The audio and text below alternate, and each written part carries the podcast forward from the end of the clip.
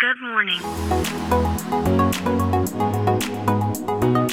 Bom dia, Califórnia, bom dia, Brasil. Aqui quem fala é Felipe Janetti, diretamente de Palo Alto, Califórnia, no coração do Vale do Silício.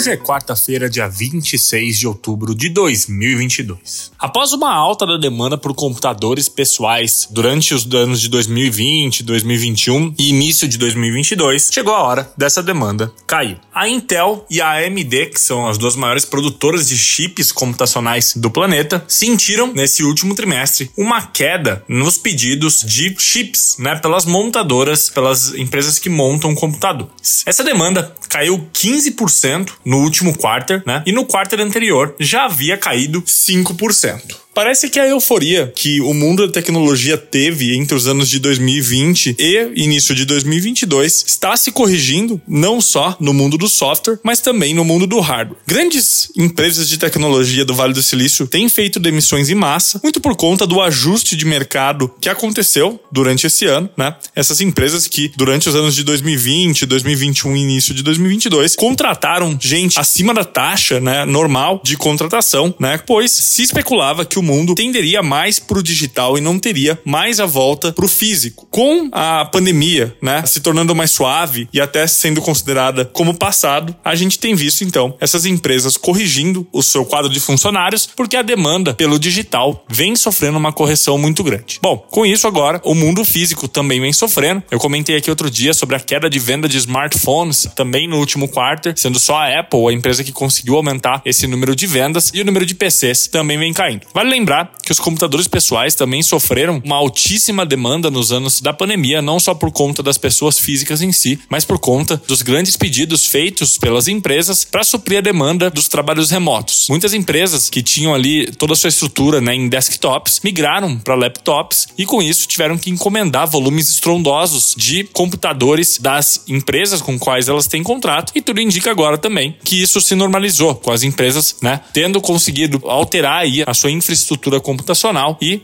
reduzindo então essa demanda daqui para frente. Bom, então é isso. A gente fica por aqui. Amanhã tem mais. Tchau.